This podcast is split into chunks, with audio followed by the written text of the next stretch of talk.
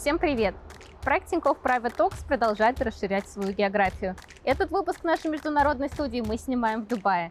Я Юлия Кульматицкая, экономист, бизнес-консультант и ведущая Тинькофф Private Talks World. Сегодня мы поговорим о том, чем рынок ОАЭ может быть интересен предпринимателям, как построить здесь бизнес и найти инвесторов. А моими гостями будут основатель стартапа Яла Маркет Леонид Давпенко, глава офиса шейха Аднан Аль-Нурани и директор технологического форума Future Innovation Summit Яна Леонова. Леонид, привет! Спасибо большое, что гостеприимно принял нас у себя дома в Дубае. Welcome, первый раз снимаю что-то дома. Спасибо большое, мы очень польщены. Ты переехал в Дубай, чтобы начать тут собственный бизнес. Да, э, сейчас это бизнес по экспресс-доставке продуктов, конкретно угу. стартап Yellow Market. Да. Расскажи, пожалуйста, как ты к этому пришел и почему именно Дубай? Ну, э, я запустил экспресс-доставку, потому что давно живу в Дубае и испытываю проблемы с тем, что приходится мол, слишком... А сколько лет уже? Я в Дубае 4 года. Вот, приехал сюда 4 года назад, э, масштабируя предыдущий бизнес из СНГ за рубеж и выбрал Дубай. А, вот. Не собирался здесь жить, просто решил быстренько от, от, открываю офис, тяп и уеду. Вот. Но в итоге засосало. Первый бизнес очень успешно здесь полетел. Вот. Мне здесь понравилось, я все сюда перевез, переехал сюда жить и начал решать проблемы других людей, которые сталкиваются. Э, ну, сюда приезжают люди со всего мира, чтобы что-то делать. А, у них э, очень мало времени на быт, они не хотят заниматься бытом, они хотят заниматься своими целями и достижениями. Вот, и э, Yellow Market – это такой способ помогать им не отвлекаться от главного. А как вам удалось выйти на местные венчурные фонды? Значит, у меня в прошлом бизнесе, прошлый бизнес, мы тут делали, и я привлек туда местного партнера. Надера, он из Египта, здесь давно живет. Э, мне показалось правильным, чтобы местная компания была у нас в каптейбле. Вот, это в целом такая правильная история здесь. А, и я пришел к нему сказал, рассказ, и начал рассказывать о том, как важна 15-минутная доставка в современном мире. Вот, он, он сначала мне сказал, что 15-минутная доставка людям не нужна, люди подождут. То есть нет никакой в этом проблемы. Вот. А так получилось, что на этой же неделе к нему пришел за инвестициями Гетир. Это турецкая компания, а, в общем-то, основ, основоположник модели. А, и он разобрался, что на самом деле действительно это очень важно и очень быстро растет. И он сам мне позвонил и сказал, я готов куда слать деньги. А, вот, и он в нас инвестировал, а, а Надер, он член Dubai Angel Investors, это такой синдикат на 80 частных инвесторов в Дубае. Вот. Ну и, в общем, он дальше нас представил туда, а, а там а, они раз э, в месяц делают офлайн питчи э, В офлайн питчах участвуют три стартапа. А, и в один из них они обычно инвестируют. Вот, собственно говоря, Надир сделал интро, мы прошли отбор, и нас взяли туда питчить. И вот и дальше нам очень там сильно повезло, была очень прикольная история. Питчилось в этот день не три стартапа, а два. Вот, но второй на предыдущий день перед этим питчингом закрыл раунд, то есть им деньги были не нужны. Вот, то есть, в общем-то, у них в целом не было вариантов уже так. Вот, ну и очень хорошо прошел питч, он понравился, плюс во время питчинга, там известная наша любимая история, один инвестор заказал, и внезапно мы не планировали, ну, в общем, заказ приехал за 10 минут, они все офигели, а, вот, и, в общем, типа, шоколадка за 470, 470 тысяч долларов мы от них получили на следующий день, вот, и, в общем, шоколадка за 470 тысяч долларов в Dark Story у нас висит в рамочке до сих пор. Вот. Классно. Такая была Ну и все, и дальше так, так местные инвесторы про нас узнали. Вот, ну и, и дальше пошло-поехало. И дальше сарафанное радио. Да. Здравствуйте, одна Аль-Нурани. Большое спасибо, что уделили нам время сегодня. Не за что. Вы председатель совета директоров частного офиса шейха Шарджа. Чем именно занимается офис? Какие у него основные проекты и задачи? Прежде всего, я хочу уточнить свою должность. Я являюсь председателем правления частного офиса шейха Сакера бин Мухаммеда Аль-Касими. И я являюсь основателем Future Innovation Summit, одной из крупных конференций на Ближнем Востоке для государственных структур и частного сектора. Всего у нас есть три отдела в офисе. Один отдел, в котором мы предоставляем консультации от А до Я и спонсируем, поддерживаем компании, которые хотят войти в Объединенные Арабские Эмираты и создать свой бизнес. Мы направляем их. Второй отдел – это так называемое совместное предприятие. Это когда мы входим как партнеры в капитал крупных компаний. И уже на основе этого мы помогаем им и поддерживаем их рост. Третий отдел – это инвестиции и вложения в технологии и стартапы. Я и шейх Сакер, мы партнеры. И когда я говорю партнеры, я имею в виду именно в рамках инвестиций. То есть я вкладываю половину средств, он вкладывает половину, и мы поддерживаем стартапы и технологии, которые действительно важны. Мы не инвестируем во что попало. Сначала мы анализируем технологию, смотрим на бэкграунд людей, которые создают эту технологию, проводим проверку, а затем уже инвестируем. Вы по большей части инвестируете в уже устоявшиеся компании, которые расширяются в ОЭ, или в молодые компании стартапы тоже? И то, и другое. Тут для нас нет разницы. То есть вы открыты к обеим Да, этим да. категориям? Можете рассказать о каких-нибудь последних примерах такого сотрудничества или инвестиций?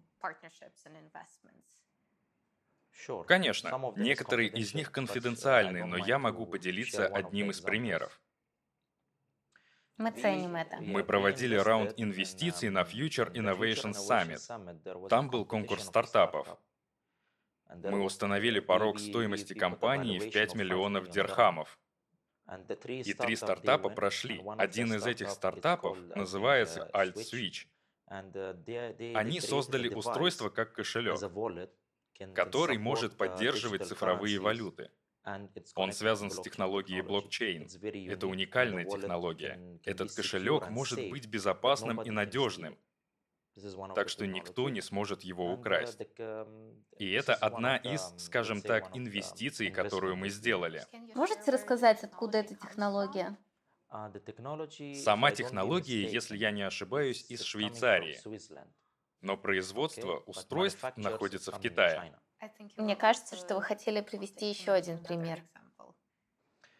Другой пример. У меня есть свой собственный бизнес. Он отделен от офиса. У меня около 8-9 компаний. Я всегда готов сотрудничать с людьми, делиться своими знаниями, своим опытом, который я приобрел за 18 лет работы в этой сфере. Мы помогаем друг другу расти ради построения лучшего будущего. То есть вы сами лично тоже инвестируете, не только в рамках работы офиса, но Да, и да. самостоятельно. Именно так.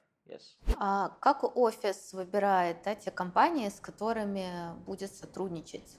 На какие конкретно параметры и критерии вы смотрите? Ну, мы смотрим, чтобы, допустим, в основном все компании, в том числе даже стартапы, чтобы это был не самый, не знаю, первичный уровень существования компании. То есть должен быть уже какой-то продукт, должен быть какой-то уже трек-трекер, да, своя уже какая-то история. Ам, мы смотрим на репутацию, потому что репутация это все, подмочить можно легко, восстанавливается очень долго. Все-таки офис шейха, это тоже имеет определенную репутацию, и нести вот такие вот риски, ну, не хочется.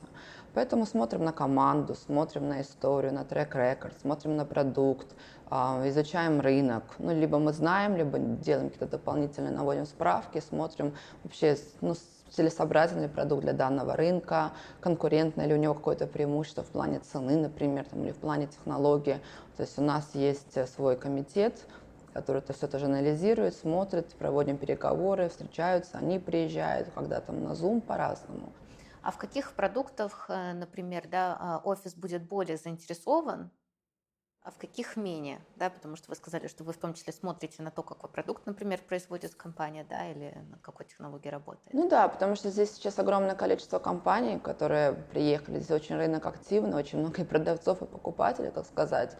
Поэтому, конечно, нужно смотреть, что, в принципе, в Дубае, Дубай, Эмираты потребляет сейчас все. То есть считается такая небольшая страна, 10 миллионов человек, а здесь есть две космические программы. Одна федеральная в Эмиратах, ну вот в, в Абу-Даби, да, а вторая локальная, дубайская. То есть, допустим, есть две огромные компании, Etihad и Emirates Airways, которые находятся в первой десятке авиакомпаний мира. То есть и так далее. А Ковид, например, показал, что страна уязвима в плане продуктовой безопасности, потому что все импортировалось. А когда границы закрылись, связи там порушились, да, по разным причинам, оказалось, что народ-то кормить надо, невзирая ни на что. Поэтому вот в том 2020 году было принято несколько инициатив именно по э, развитию национальной безопасности в плане электроэнергии, почему вот солнечные панели, да, вот эти дополнительные сейчас источники приобрели большую популярность в плане продуктовой безопасности, в плане опреснения воды, то есть использования воды, да, вот ресайклинг и так далее. Поэтому вот эти технологии, так называемые агротек, фудтек, все, что касаемо renewable energy, возобновляемой энергетики, да, это все приобрело сейчас колоссальное значение. А, насколько я знаю, вы первый здесь а, бизнес именно по экспресс-доставке да, были первыми, кто входил и обещал доставлять продукты за 15 минут. Угу. Были ли на тот момент э, конкуренты у вас, и есть ли они сейчас? Э, ну, в супербыстрой доставке мы были первыми, и все еще мы единственная, самая большая и самая сфокусированная вот именно на этой штуке э, компания. Когда мы начинали у Талабата, было какое-то количество дарксторов, но это было 40 минут, что супер быстро для Дубая, но все-таки не то же самое, что 15. Вот сейчас, конечно, уже э, рынок поменялся, есть несколько компаний, кто именно за 15 минут делает. Вот, я, ну, вообще мы делаем же не 15-минутную доставку, мы помогаем Дубаю и этой части света построить 15-минутный город. Э, экспресс-доставка продуктов – это такая просто первая ступенька на пути к этому. Я думаю, что все будет в Эмиратах доставляться за 15 минут там, через несколько лет. Вообще, вообще все. То есть сейчас вы уже двигаете бизнес дальше, расширяете свою бизнес-модель, отходя только от продуктов и переходя еще также на другой ритейл? Э, ну да, то есть в, в итоге да. Продукты просто это такая первая ступенька ракеты, потому что это то, что людям нужно каждый день. А какие у вас конкурентные преимущества?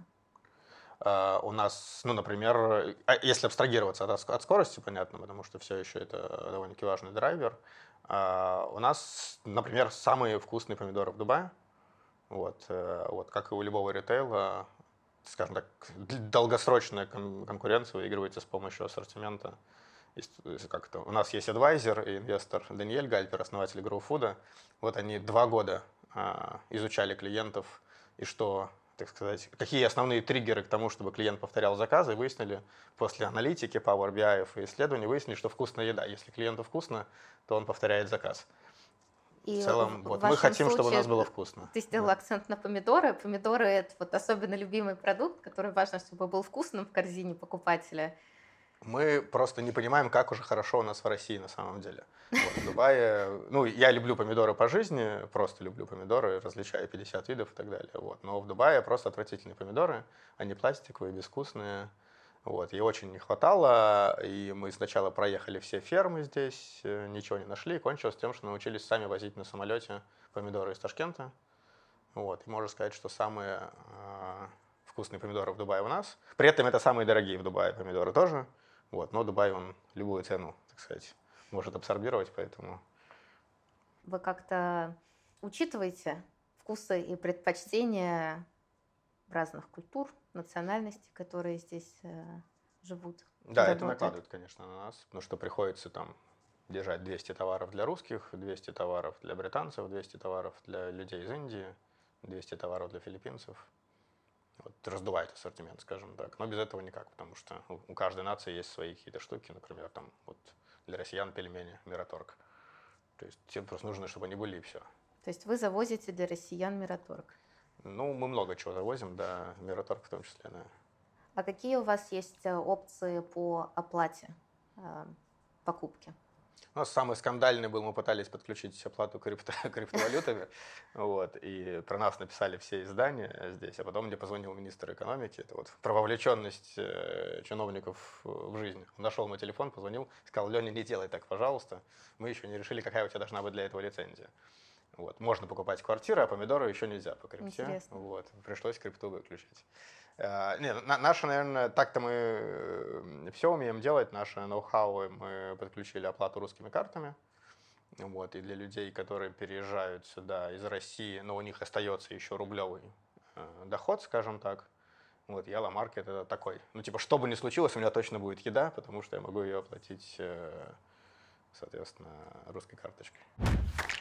А вот как раз справа овощная полка, овощи, то, что людям нужно каждый день. И вот наши знаменитые помидоры, которыми известен Евромаркет, э, узбекские, пинг томето. привозим каждые два дня из Ташкента и сами упаковываем. А сами это у вас фасуем. самый популярный продукт? А, да. Да? Сейчас да, да. То есть наиболее часто заказываемая позиция это узбекские помидоры. Да, это прям точно Вы так. это как-то Не, специально ну понятно, что вода, вода, вода более популярный напиток, но из просто продуктов, да, то есть, не, ну, вкусные помидоры люди любят во всех странах мира. А сколько они стоят? А, Эти помидоры стоят 32 дирхама, это примерно 600 рублей за 600 грамм. А, вот. Ну и это не самые дорогие, у нас есть подороже, просто прямо сейчас их нет, у него урожай. А, вот, значит, э, здесь вот у нас э, молочка э, и мясо, то есть тоже э, фреш э, мясо очень важно. Мы сейчас тренируемся, очень маленький пока ассортимент, потому что очень опасная категория. Но вот потих- Молочка, я смотрю, местных брендов. это вся. да, это все местное, да. Мы э, в сентябре привезем несколько российских брендов э, по, по этой категориям тоже, и будет все классно. Ну вот икра, очень любят э, наши соотечественники ее покупать, всякое разное. Э, вот сыры. Откуда эта икра? Ими- Написано imitation, имитация? Не, ну это, это у нас просто много разных видов есть, да, Ага. всякое разное, Балтимор и так далее. Так вот, откуда ну и эта икра? Ну, конкретно это я не, Не помню, знаю, ну, не да. наша. Да. Ой, я смотрю, есть морская Да. капуста, русское море. Прикольно, прикольно, что в Дубае можно привезти и продать как есть. То есть вот прям русскую этикетку с русской индукой ты просто кладешь. Оставить, не пере- Да, нету как бы требований вот там что-то там русифицировать, переделывать. А чем опасна категория мяса, рыба? Она портится быстро, то есть тебе нужно... Быстрый оборот. Да, быстро, быстрый оборот. Вот. Ну и напитки в Дубае жарко, поэтому, я не знаю, наверное, в мире нету столько видов напитков, сколько есть здесь. А какая из ваших последних личных инвестиций вам кажется особенно интересной? Это тоже конфиденциально, но скоро вы сами все увидите. Эта технология или эта компания, в которую я сейчас вкладываю свое время и делюсь своими навыками, она невероятная. Это превзойдет ожидания людей. Это связано с частотами, связано, скажем так, с космосом, с другими цивилизациями. Это очень большой проект. Звучит очень интригующе, футуристично. Да. Как раз если говорить о футуристичном взгляде на Дубай, метавселенная Дубая в последнее время наделала много шума. Да. Почему, как вы думаете, метавселенные стали так популярны сейчас? И чем они привлекают пользователей и инвесторов? С моей личной точки зрения, я же еще и исследованиями занимаюсь. Читаю много книг, вижу все эти новости. Мы с рядом ученых все проанализировали и пришли к выводу, что в 2025 году метавселенные исчезнут. Я думаю, что будет так. Да. Давайте подождем до 2025 года, посмотрим. А если посмотреть с точки зрения инвесторов и предпринимателей, которые только входят в эту сферу, Смотрите, поскольку мы все обычные люди, это в нашей природе. Как только мы видим, что появляется что-то большое, становится известным, громко выходит на рынок, начинает распространяться по миру, нам тут же становится интересно узнать об этом больше и начать в это инвестировать. Но мы не думаем о будущем. Каково будущее этих технологий? Например, блокчейн, NFT, цифровые валюты, те же метавселенные, скажем. Как вы думаете, за ними будущее? С моей личной точки зрения нет. Цифровые валюты тоже исчезнут к концу 2025 года. Потому что сейчас, например, есть страны, которые обсуждают создание объединенных цифровых валют. Например, европейские страны будут иметь свою собственную цифровую валюту. Ближний Восток будет иметь свою собственную цифровую валюту. А Латинская Америка обзаведется своей. Это мое личное мнение. Но я считаю, что будущее всех этих валют — это блокчейн. Блокчейн — это будущее. Блокчейн — это новая технология, которая может служить человечеству, может помогать многим людям. Я считаю, что блокчейн — это зерно. Когда вы вырастите его в земле, оно прорастет и даст корни. Дальше из него может вырасти что угодно, будь то NFT или цифровые валюты, или метавселенная.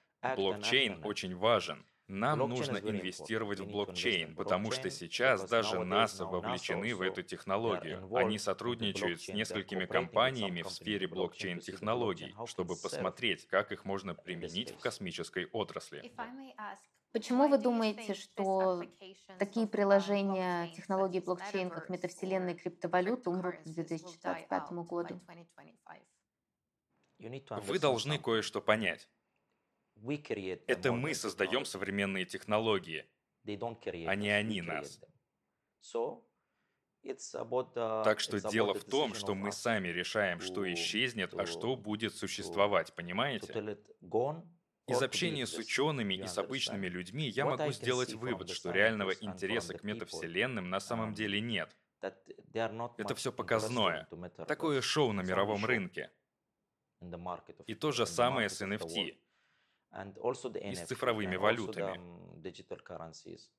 Была одна выставка, я приведу вам пример. Выставка под названием AIBC. Это было в марте. Она проходила здесь, в Дубае, в Объединенных Арабских Эмиратах. Там обсуждали все. Цифровые валюты, NFT, блокчейн, метавселенную. Люди делились своим опытом. Я там был на панельной дискуссии, и они задали мне вопрос. Они меня спросили, будущее за биткоином, на что я ответил, что биткоин — это пузырь. И они все на меня посмотрели, как на сумасшедшего. Они меня спросили, почему, а я ответил, что биткоин в ближайшие месяцы рухнет.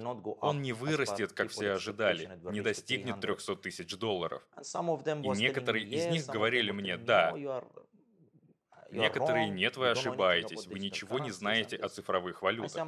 Я в этом не эксперт, но я много читаю, и у меня много друзей-ученых. И через два месяца биткоин рухнул. И теперь они звонят мне, спрашивают, что дальше. А я говорю, я не знаю будущего. Не знаю, что будет дальше. Нужно подождать. Правильно ли я вас понимаю, что вы считаете, что успех этих технологий — это больше эффект толпы, и что это скорее какое-то временное явление? Я вам приведу небольшой пример. Я предложу вам две технологии. И нужно решить, какую из них вы хотите. Я могу дать вам технологию, которая называется NFT или, например, метавселенная или цифровые валюты. И я дам вам технологию, которая может помочь человечеству, может помочь людям, у которых, например, нет рук, они инвалиды, или у которых какая-нибудь болезнь, рак, к примеру. Технологию, которая может помочь нам создать лекарства и помочь в проведении операций, помочь детям или взрослым людям с инвалидностью. Что из этого вы выберете? Конечно, нет. Она жизненно необходимая. Хорошо. Вот и я также думаю. Кто эти предприниматели и люди, которые сейчас приезжают э, в Дубай и ОАЭ, которые стали международным бизнес-центром и таким большим хабом? Откуда большинство представителей э, сферы бизнеса, кто сюда приезжает? Я сказала, во время ковида очень активно приезжали европейцы, потому что Европа вся была закрыта, локдауны, ковидные отели, волна первая, вторая, десятая. Здесь они молодцы. Они закрылись на полгода, с марта по октябрь 2020 года, закрылись очень сильно, изучали, смотрели, Потом в октябре наладили э, поставки китайской вакцины, начали очень активно всех колоть. И как-то вот они начали с этого момента потихонечку, потихонечку открывать и больше не закрывались. То есть никакой второй, пятой, десятой волны здесь не было. И очень много во время ковида приехало людей с Европы, думали, ладно, мы сейчас там приедем во время этого локдауна, все равно все онлайн, все равно все дистанционно, и они остались продлили, продлили, раз, уже смотрю, квартиру сняли, уже получили документы, уже бизнес перевезли. Вот так все получилось. Сейчас, конечно, вот с, после февраля 24 очень много приехало россиян, огромное количество, огромное количество больших компаний, инвесторов, айтишников, кофаундеров, эм, я не знаю, разработчиков. То есть очень-очень хороший такой прям средний класс. А из каких сфер обычно эти компании и предприниматели? Ну, ну в основном все-таки что-то связанное с IT. Mm. Любые технологии, ER, VR, доставки, вертикальные фирмы, healthcare, ну все, что как-то mm-hmm. более-менее связано с IT, то есть то, что можно, в принципе, уже прошло, я бы сказала, свою пробацию на российском рынке, в принципе, они, может быть, даже и не думали бы выходить с российского рынка или думали поехать в Кремниевую долину, и говорили мне, о, Дубай, это у вас там Диснейленд на стероидах, чтобы мы в Дубае, да никогда. И в итоге Силиконовая долина оказалась недоступна на данный момент, и очень приехали сюда вместе с семьями. Сейчас такой бум в Дубае, сейчас так выросли цены, не найти офис, не найти жилье, то есть очередь на регистрацию компании, то, что раньше занимало там 48 часов, сейчас там две недели с лишним. Просто все это завалено заявками. И вот сейчас даже август месяц, настолько все активно, невзирая на жару, на духоту, все активно. Даже вот видите, вы приехали вот в августе месяце. Насколько критично ты считаешь э, вот на рынке Эмиратов действовать быстро и запускать продажи быстро, если ты начинающий бизнес или стартап? Мне кажется, это на любом рынке э, важно запускаться. Ну, делать какие-то тестовые продажи очень быстро. Мы как бы, там такое базовое бизнес-образование получали в акселераторе Free когда-то. Вот там мы продавали по скриншоту, то есть мы придумывали продукт, рисовали, как он будет выглядеть. И нам и тренер не разрешал программировать до того, как мы не соберем миллион рублей предоплаты. То есть, ну, не знаю, мы так всегда делаем, мне кажется, это правильно. Кажется ли тебе рынок ОАЭ или Дубая вот, э, особо конкурентным? Что заставляет еще больше период э, тестирования сужаться и период от идеи до запуска? А, я думаю, что рынок Дубая, он самый конкурентный в мире, но при этом Интересно. на нем крайне слабые относительно нас предприниматели. Вот так. То есть их очень много, но они слабые. Вот. То есть мне кажется, что в Эмиратах что-то сделать проще, чем в России. Потому что в России ты э, конкурируешь с очень сильными предпринимателями, а здесь нет. Как ты думаешь, почему тогда очень сильные предприниматели ну, не доходят э, до рынка Эмиратов? А, рынок Эмиратов ну, дорогой. Немногие предприниматели вообще выходят за рубеж. Нас в целом таких в природе довольно-таки мало, как казалось. И ну, когда ты выходишь за рубеж, у тебя очень много всего, а Эмираты маленький, необычный, арабский, непонятный рынок. То есть, там, не знаю, раньше всем было ближе в Америку пытаться выйти или что-нибудь такое. А что ты имеешь в виду, когда ты говоришь, что рынок Эмиратов дорогой? Здесь все стоит в пи раз дороже, чем в Москве. Ты имеешь в виду именно с точки зрения издержек приведения бизнеса или вообще, если речь идет о релокации, о том, чтобы начать здесь жить, надо быть ну, готовым? все, да, все расходы, да, расходы компании, личные расходы, они там в 3-4 раза больше. Вот, и пока, если ты продолжаешь зарабатывать рубли в России, то ты как в Интерстелларе. Типа, день здесь, эта неделя там.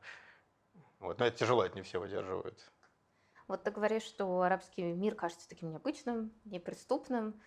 Ты, когда заходил на рынок, э, как ты это ощущал и как это вот на самом деле? Э, ну, я заходил сюда через B2B, я увидел, что здесь там больше ста конкурентов, но все слабые, и мы точно их победим. Это и получилось Deluxe сейчас компания номер два в сегменте. То есть мы довольно-таки быстро смогли выбиться в лидеры. В следующем году гарантированно будем номер один уже. А, ну, как бы не знаю, это очень тактичный сегмент, очень тактичный рынок. Мы просто любим наших клиентов, и все. И не было никаких сомнений, что, что мы победим. Я приехал сюда сначала в отпуск, поделал встречи с клиентами, потом приехал, сразу начал продавать. Мы не регистрировали компании, не как бы думали, как сделать визу. Мы первое, что прямо с самолета пошли э, продавать клиентам наш продукт. Вот, и после первых встреч было понятно, что в целом все, все то же самое, все получится, вопрос там времени усилий. Ты говоришь, что среда Дубая очень тактичная, и рынок очень тактичный. Какие есть культурные особенности ведения здесь бизнеса, с которыми ты столкнулся, к которым пришлось привыкать? Наверное, не тактичный, тактильный. Вот, что э, сильно лучше работает контакт, ну, при офлайн контакте, да, когда ты с человеком попил кофе, э, поговорил за жизнь, и только потом э, про дела. А, вот, ну вот это, это, и это и есть особенность, что для того, чтобы сделать какую-то сделку, нужно, так сказать, пройти какие-то стадии отношений. Легко, так скажем, выйти на нужных людей здесь? Или это все-таки довольно сложно? Как легко тут дается нетворкинг, особенно с местными инвесторами, например? Ну, меня это удивило очень легко. То есть, в целом, почти до любого человека можно без проблем дойти, назначить с ним встречу, будь то чиновник, олигарх, там, крупный предприниматель. Эти выходы, они обычно напрямую, то есть ты можешь написать в LinkedIn, например, потенциальному инвестору, который ты думаешь может быть интересен твой бизнес или твоя бизнес-модель. Ну, у меня все работает, то есть есть просто холодные рассылки в LinkedIn с предложением попить кофе, есть, э, ну, я участвую в всяких бизнес-клубах, нетворкингах, там это само случается. Я постоянно пытаюсь где-то выступить, потому что после того, как ты выступил, к тебе сами все подходят, это упрощает путь. Если нужен конкретный человек, но он сам мне в холодную не отвечает, то просто ищу общих друзей и прошу сделать интро. Сейчас многие предприниматели из России рассматривают возможность выхода да. на рынок uh, ОЭ Дубая. Что бы вы им посоветовали? Понимаете, вот вы мне говорите, что есть некий российский предприниматель. А я вам скажу, что мы здесь не расисты, мы все люди. Я очень уважаю русских, но то, что я говорю, это не только для них, это советы для предпринимателей со всего мира. Мы с радостью ждем предпринимателей со всех уголков света здесь, в Объединенных Арабских Эмиратах. И особенно я их жду у себя на саммите чтобы они могли продемонстрировать свои технологии и поделиться своими идеями. Поверьте мне, Объединенные Арабские Эмираты – это страна возможностей. Это мое послание всем предпринимателям и всем стартапам по всему миру. Пробуйте, рискуйте, приезжайте в Объединенные Арабские Эмираты, потому что мы здесь говорим «нет риска, нет истории». То есть вы бы посоветовали им не бояться рисков? Да. А как предприниматели могут выйти на инвесторов? Где они могут приобрести нужные знакомства? Им нужно приехать и проанализировать рынок. Нужно исследовать компании, которые работают в их области. И плюс к этому им нужно посещать конференции, где они смогут увидеть много технологий, познакомиться с людьми. Яна, вы глава проекта Future Innovation Summit. Есть ли у вас уже какие-то примеры успешного сотрудничества, нетворкинга в результате саммита? Вот у нас была компания из Австрии, как бы блокчейн, блокчейн-акселератор, блокчейн-специалисты, которые делали свои решения в смарт-контракт, так называемых, аудиты, они, в принципе, подписали несколько контрактов, в том числе и с государственной структурой, о том, что они ну, заинтересовались в их технологии, а, в их именно разработчиках, а, хороший трек-рекорд у них. Они подписали с ним контракт. Вот вчера только я как раз ходила, встречалась. И да, они активно сейчас предоставляют свои услуги, например, для части, в том числе государственных компаний. А, скажем, там в прошлый раз приезжала компания из России, они делают дроны, это была тоже целая эпопея, как бы привезти сюда дроны, но мы выписали письмо из офиса а, под именем шейха о том, что да, они едут к нам на форум, везут этот дрон, разрешили, пропустили, дрон привезли, выставили. Ну и в дальнейшем, в принципе, я организовала встречи с большими компаниями, там DHL, Ericsson, например, да, а, а, авиационные инициативы, которые заинтересовались в их решении, когда они, у них были последующие встречи, у них были последующие обсуждения, они приезжали сюда. Поэтому наша цель такая, что да, мы смотрим, в принципе, что проект э, тоже, он может привлечь внимание, и мы заранее стараемся понять, что, ага, вот ваш проект, например, я думаю, будет целесообразно вас познакомить вот с этой командой или там с этой, скажем, там, госструктурой. А для вас, вот у меня есть, допустим, такой вот инвестор, который инвестирует как раз вот такие, например, Web3, да, то есть даже если это не случается в рамках форума, по разным причинам, то мы сделаем встречи до там, или после. Что будет являться красным флагом, да, предположим, для офиса в Эмиратах а, при рассмотрении сотрудничества с бизнесом? Ну, конечно, прежде всего это считывается на личном уровне, насколько уважительно идет отношение, контакт, а, насколько последовательно и так далее смотрится на продукт, ну и на репутацию. Никаких санкционных списков, то есть даже офис шейха с этим не поможет. И, как называется, political exposed people, даже офис шейха с этим не поможет. Это прям большое «но». Вот. И, соответственно, чем ну, более солидная компания, больше лет на рынке, э, адекватные профессионалы да, в этой команде, тем, конечно, больше шансов. А кто были вашими первыми инвесторами? А, мы, ну, первые инвесторы были ангелы. А если в, в лицах, то это а, Алихан Лесов, он основатель и SEO Армекс Казахстан, транспортной компании. Вот, и потом, ну, потом еще ряд, ряд. То есть у нас сейчас 180 инвесторов, если перестать их по головам. Вот это очень интересный момент. Да. Я читала наш, наш, Наше ноу-хау, да. В Инстаграме про это очень нетривиально для стартапа. Ты пишешь, что у тебя более чем 100 180, 100, сейчас уже 180. сейчас 180 да. это инвесторов и адвайзеров. И более да. того, э, ты умудряешься с ними коммуницировать да, там, Да. на какой-то регулярной основе, раз в полгода или раз в год. Какая идея стоит за этим? А, ну, модель супербыстрой доставки, чтобы масштабировать, нужен, нужно очень много денег. В России там те размеры, которых добились э, русский, ну, самокат Яндекс.Лавка, там стоят какие-то сотни миллионов долларов.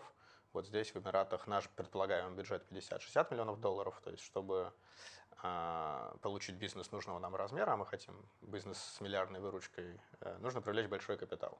Вот, чтобы привлечь большой капитал, его нужно постоянно привлекать. Вот, и чтобы обеспечить то, что он будет привлечен, нужно, как мне кажется, использовать все доступные способы. Моя основная компетенция B2B продажи, поэтому к инвестициям подошел как к B2B продажам, разделил на каналы. Есть ангелы русские, есть не русские, есть синдикаты, есть венчурные фонды, большие, маленькие, средние, есть family офисы и так далее. И э, мы там развернули деятельность э, во всех направлениях. И да, у нас лучше бы всего получилось именно с частными э, инвесторами.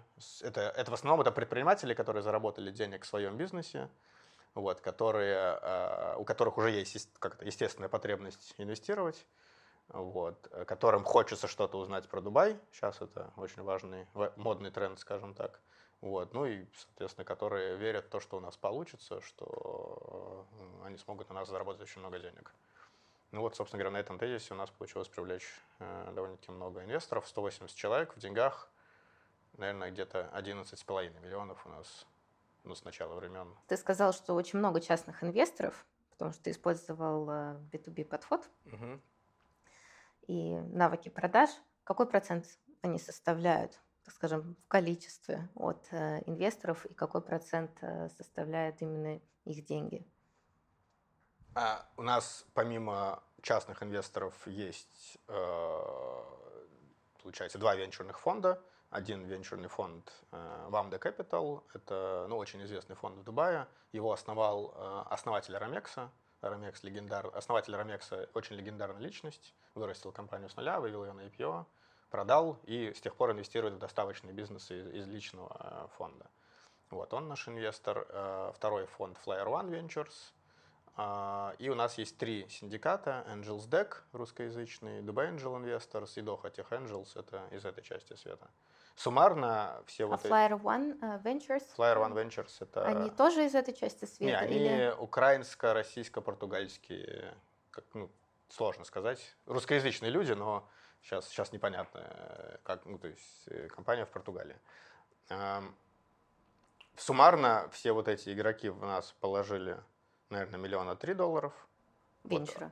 э, Ну вот да, а остальные 8 это частные, частные инвесторы. Самый большой частный чек 2,5 миллиона долларов. Вот, самый маленький чек был 5 тысяч долларов. Это несколько сотрудников инвестировали в компанию тоже. А собственные средства ты вкладывал? Э, Мы потратили, ну да, там какие-то 100-150 тысяч долларов мы потратили. Вот. Э, Ну, это такие прямые, из косвенных, э, ну, не знаю, там основатели не получают зарплату. Сколько стоит полтора года в Дубае жить без зарплаты? Вот. Можно сказать, что это тоже вложение. Хотя, хотя, конечно, не прямые. Как здесь происходит найм работников в Дубае? Ты просто говоришь, что тебе нужны люди, вот. Значит, на собеседование приходит от 100 до 1000 человек, ты долго и нудно выбираешь. То есть в Дубае рынок а, работодателя, то есть найти работу очень сложно. Если у тебя есть работа, тебе очень в жизни повезло. Речь идет о высококвалифицированных О любых, специалистах, о любых, о любых, Везде да. Очень, очень сюда прилет- прилетают со всего мира люди в поисках лучшей жизни. А, Они ищут работу, а, соответственно, рабочих мест на всех не хватает.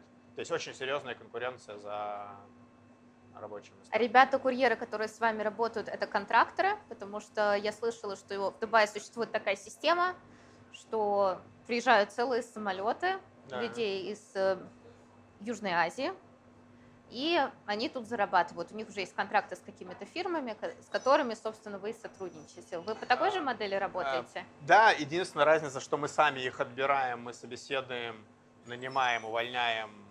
И они работают только у нас и только full time. Вот, но, То есть это не двухнедельная история, а вы прям нанимаете на долгий срок. да, но все документы и вся вот эта штука, она на агентстве, конечно. И сейчас большинство яком компаний, которые в доставке, доставке продуктов еды, перешли к такой модели. Или Здесь по-другому нельзя, потому что, чтобы нанять человека в штат, нужно заплатить вперед примерно 3000 долларов за визу. Вот, учитывая, что зарплата курьера э, там, 800 долларов, например, 500 долларов, это довольно-таки большая инвестиция. Вот. И для сотрудников, где сильная текучка, это неоправданно. Поэтому работать через агентство – это в целом, наверное, единственный, единственный возможный вариант. Что бы вы посоветовали предпринимателям из России, которые рассматривают возможность релокации либо расширения своего бизнеса в этот регион? Дубай сейчас стал дорогим городом, то есть будьте к этому готовы. То есть много кто сюда приехали вот в феврале-марте, не осилили, разъехались по другим направлениям. А, поэтому будьте к этому готовы, что здесь есть свои определенные расходы, которые выше даже, чем в той же Москве. А, придется побегать, придется постучаться. Надо очень тоже тщательно выбирать, с кем вы будете работать, потому что мошенники есть везде. Здесь тоже их много. Даже не то, что мошенников, много людей, которые кидают какие-то имена. Я там правая рука принца, левая там нога, не знаю, шейха. Они никакого отношения к чему не имеют. Они как минимум тратят ваше время, как максимум тратят еще ваши деньги. Поэтому очень надо аккуратно, с кем вы собираетесь работать. А, не так сложно зарегистрировать компанию, но проблема с банковским счетом. Поэтому тоже как бы нужно все это изучить, посмотреть, определиться, допустим, для регистрации компании, что вам важно. Вы сейчас реально начинаете а какие бизнес. именно возникают э, препятствия во время открытия банковского счета для компании? Ну вот сейчас здесь же есть, допустим, как называемый mainland, основная, да, вот земля как федеральный уровень. Есть фризоны. Есть свои плюсы, свои минусы. Но фризоны а, сейчас банки не очень активно с ними работают в плане открытия банковских счетов как-то вот так вот сейчас. Может быть, за счет того, что меняют всю эту банковскую систему, пытаются там более там, compliance, да, там это все проводить. Но, в принципе, если вы хотите зарегистрировать компанию и открыть банковский счет, лучше прямо вот идите сразу в mainland.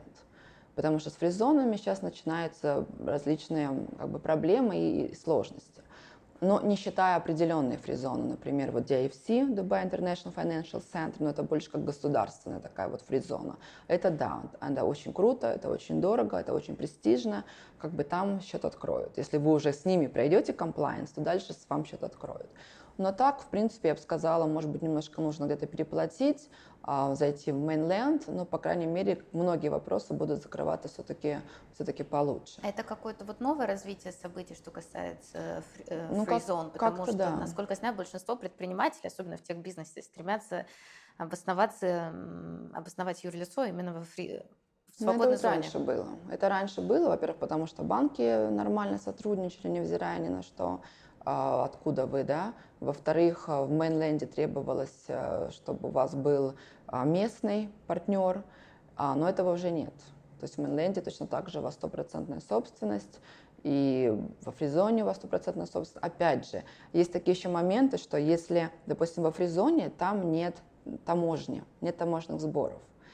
В мейнленде, если, допустим, вы какой-то там товар привозите, который вы хотите продавать на всей остальной территории, есть таможня, таможенные сборы. То есть тоже нужно понимать, то есть фризона обычно это именно для того, чтобы вы вот взаимодействовали в экосистеме фризоны плюс за рубежом.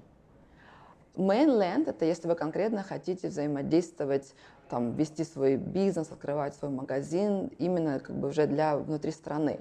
Расскажи, пожалуйста, как ты считаешь, какие сейчас ниши здесь еще не заняты, куда есть еще шанс войти и попробовать построить э, успешный бизнес?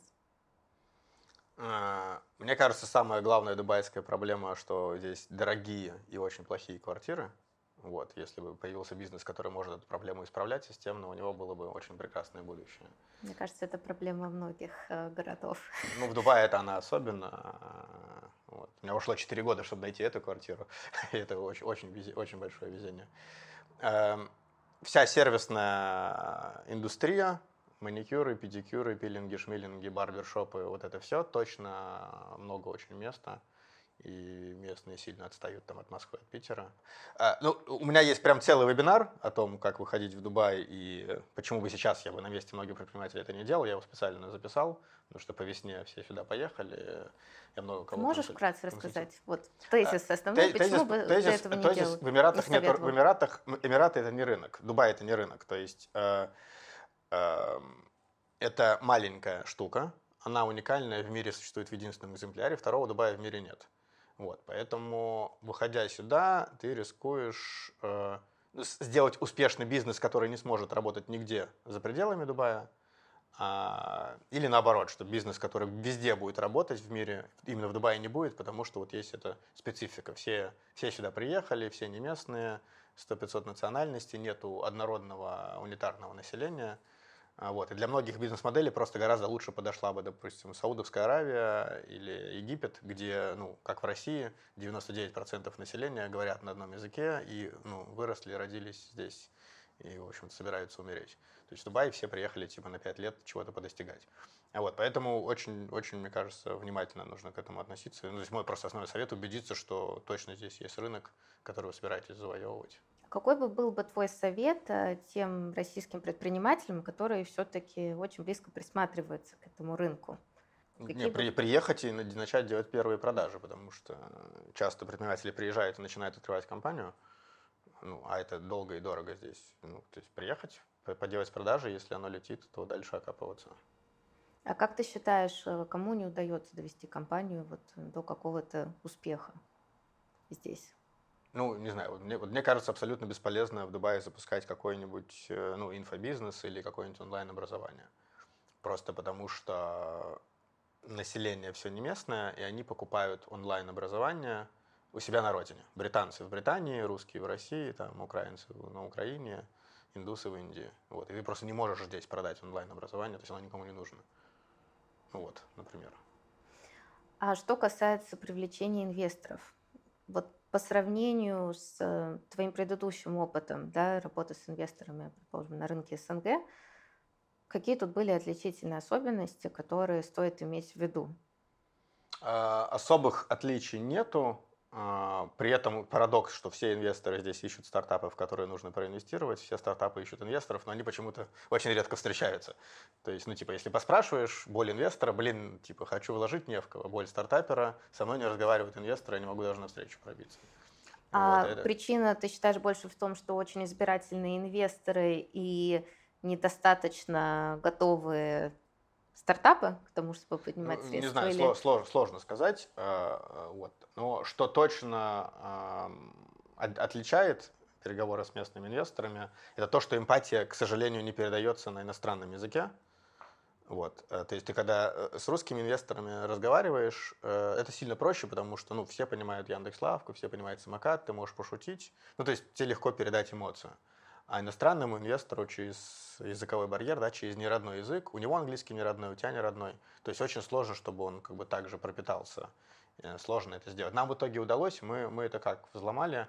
Мы э, сейчас занимаем твердое первое место среди стартапов наших инвесторов по тому, как круто мы отчитываемся перед инвесторами, как мы ведем с ними, с ними коммуникацию. То есть мы там придумали очень классные месячные апдейты, вот, э, то есть, ну, типа, там, наблюдать за Yellow маркетом это, в общем, для инвестора как блокбастер какой-то. Вот, и, то есть, у нас прям такое, как, не знаю, можно даже сказать, какой-то СМИ, да. То, то есть, отчет... у вас не просто дека слайдов, О, у вас не, целая да, медиа да, с отчетами. Да, цел, целая медиа, да, то есть, то есть Yellow Market это блокбастер. А, и все инвесторы говорят, что Yellow Market это лучший стартап в моей жизни по, ну, в дисциплине отчетности передо мной. Нас уже некоторые инвесторы просили научить другие их стартапы также отчитываться. Мы там вебинары читали. Вот. И это создает сарафанку, и, и когда там один инвестор спрашивает у другого, ну что там Yellow Market, он говорит, красавчики, они просто такие отчеты мочат. Вот. Э, ну, то есть вот так вот смогли передать, ну вот. вот. А, а вот после этого инвестиция состоится, потому что голова инвестора – это рандомайзер, вот, э, в который вкладываются какие-то логические аргументы, почему нужно инвестировать, и какая-то эмоция. Вот. Я абсолютно могу сейчас на своем опыте со 100% уверенностью сказать, что эмоции – это там 95% успеха. Вот. И если, ну вот у нас там, не знаю, очень много было э, инвестиций таких. Инвестор узнает, что мы говорим, что у нас самые вкусные в Дубае помидоры за 15 минут. Он говорит, конечно же, помидоры, скорее всего, отстой за 15 минут не привезут. Он заказывает, привозит за 15 минут, они реально вкусные, он звонит и говорит, куда переводить деньги. И вот таких случаев у нас там типа десятки. А, ну вот, а, и то есть вот эта эмоция, она, она очень важна. Вот. И мне кажется, стартаперы, которые делают, э, ищут инвестиции в Дубае, они ходят механически, действия все делают правильно, но вот как бы вот этой эмоции нет, и поэтому нету, нету транзакции. Это был подкаст Тинькофф Private Talks. Слушайте нас на любых удобных вам платформах, рассказывайте про наш проект друзьям И не забывайте ставить оценки. Нам это очень важно. Пока!